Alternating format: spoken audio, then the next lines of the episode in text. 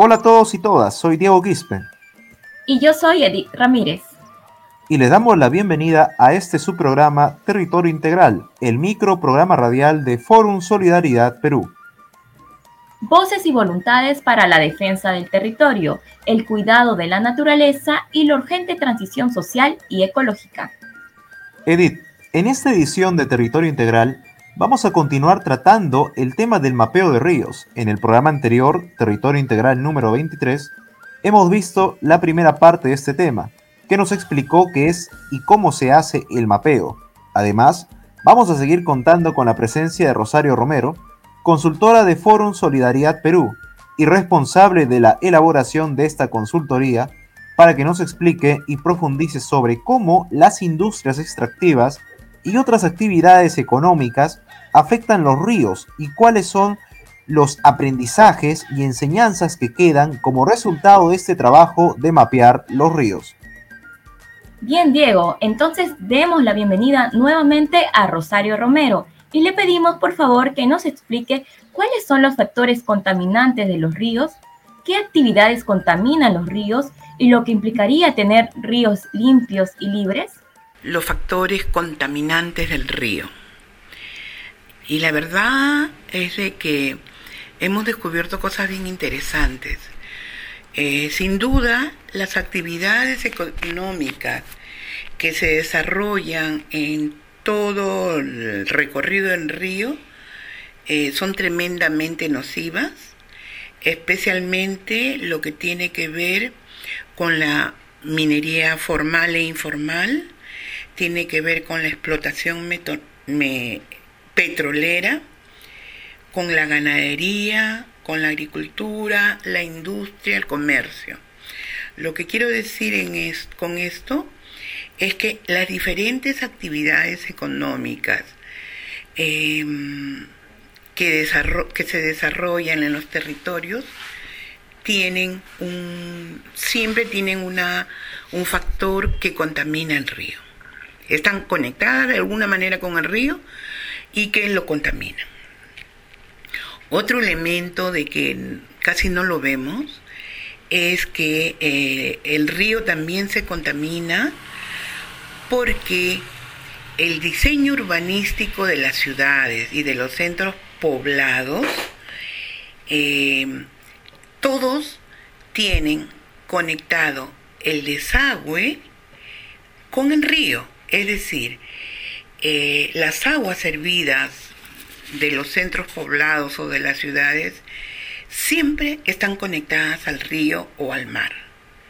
Al vertirse estas aguas hervidas sin ser tratadas, contaminan todo el cuerpo de agua que hay en el río. Otro elemento contaminante del río es la calidad de los servicios públicos que ofrecen los gobiernos locales debido a que como tienen eh, mayoritariamente servicios deficientes, el recojo de la basura eh, generalmente se concentra, el, perdón, a ver, volvemos. Eh, la calidad de los servicios públicos de parte de los gobiernos locales generalmente es deficiente. Cuando recogen la, basura, ¿no? O los residuos sólidos eh, de los barrios, de las de determinadas zonas, generalmente eh, es concentrado, acumulado en la ribera de los ríos o en puntos cercanos.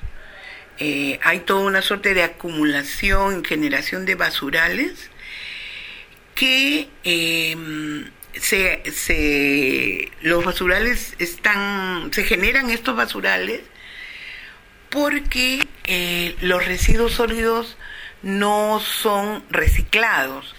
Entonces la basura se amontona, se descompone y va, eh, va penetrando a la tierra y contamina el agua subterránea que existe en esas zonas.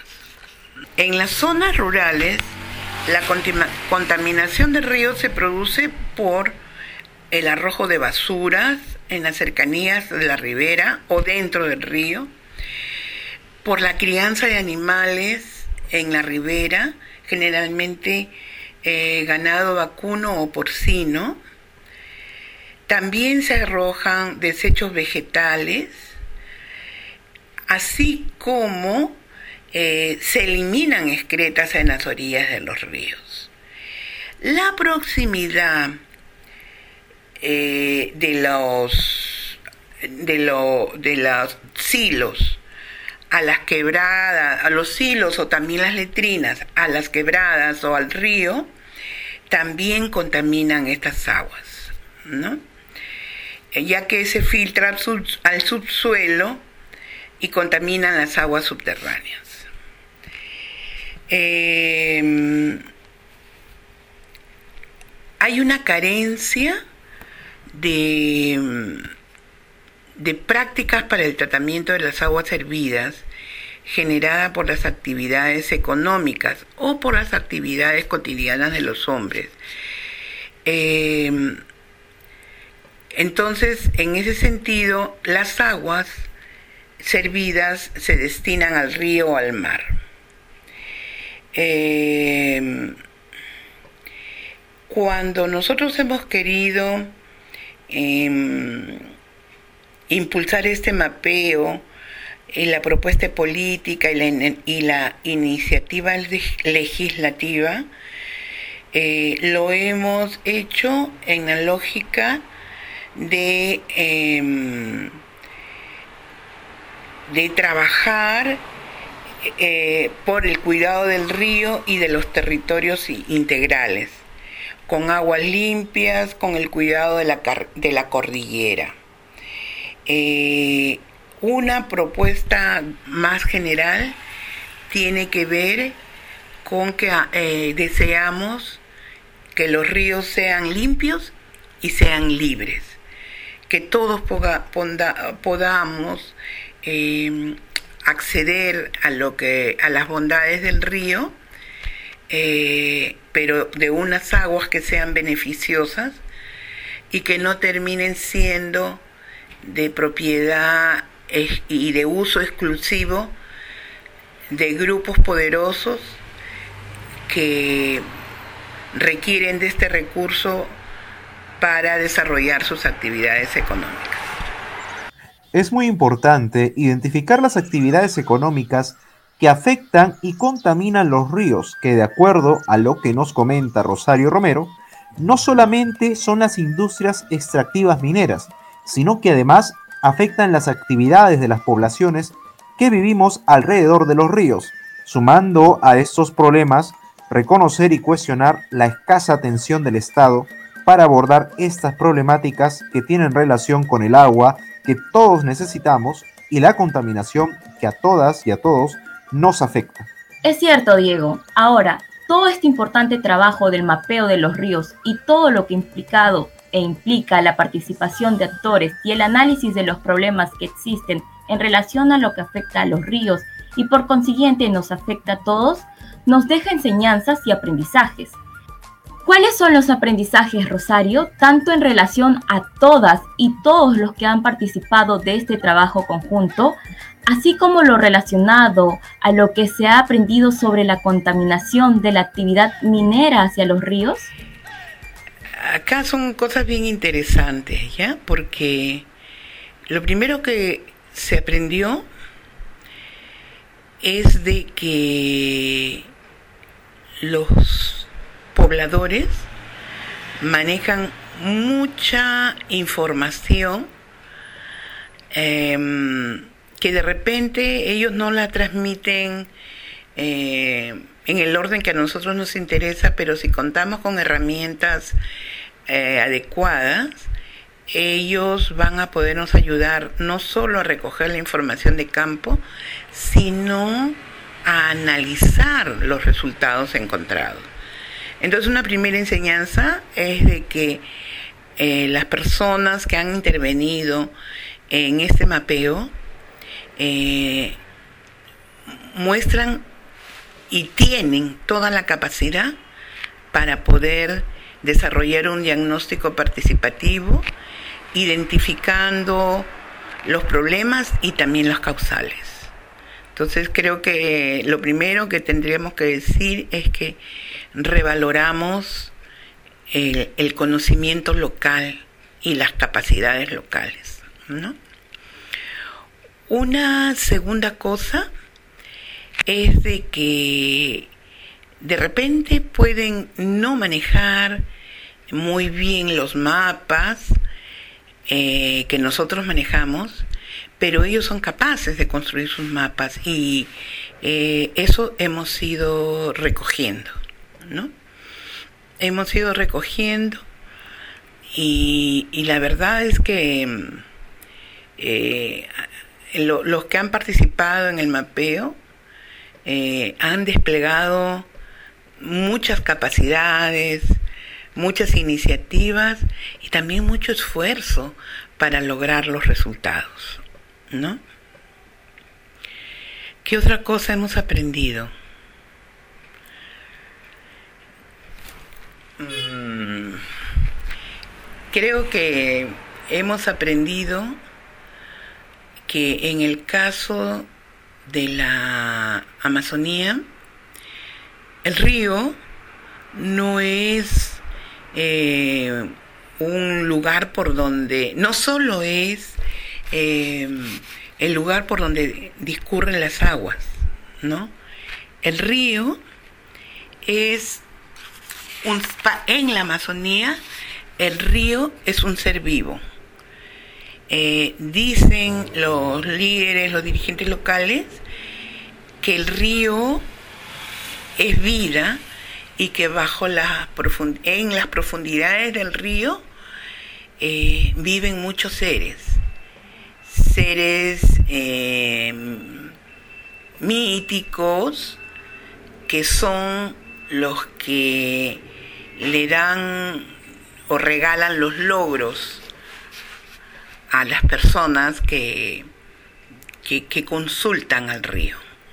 que consultan a estos seres míticos del, que viven en el río. Para otras personas, en este caso la Amazonía, del, de la zona más andina, más de, en este caso eh, Guarochirí, la cuenca alta del río Rímac, eh, hemos aprendido allí de que la lucha contra la contaminación del agua del río Rima es una lucha que viene desde, los mil, desde el año 1900 y que ya desde 1900 eh, hubieron muchos mártires o varios mártires en esta zona por la defensa de la calidad del agua. ¿no? Y en el caso de Cajamarca, ¿qué hemos aprendido? Ay, ahí hemos aprendido tantas cosas y también cosas muy penosas, porque lo que hemos visto es que lo que está en el origen, que las concesiones que se dan a las mineras, eh, el, el Estado da concesiones a las mineras, el gobierno central, y estas concesiones arrastran o arrasan eh, con los con los los, los puntos que son fundamentales. Por ejemplo, la minera Yanacocha lo que hace es em, en la zona em, donde comienza eh, la explotación del, del oro, ¿no? En, el punto donde comienza la explotación del oro, en la parte alta, eh, a ver, bueno, en una parte alta de, una, de, un, de unos cerros, eh, tienen el concesionado el ojo de agua por donde sale eh, el agua del río Grande, ¿no? tienen el punto de donde sale el río Grande. Ellos captan esa agua, la usan para el procesamiento del oro y después ya la devuelven al lecho del río. Entonces, un agua que sale pura comienza a discurrir por el río ya contaminada. En la práctica, el río Grande es un río mm, artificial, ¿no?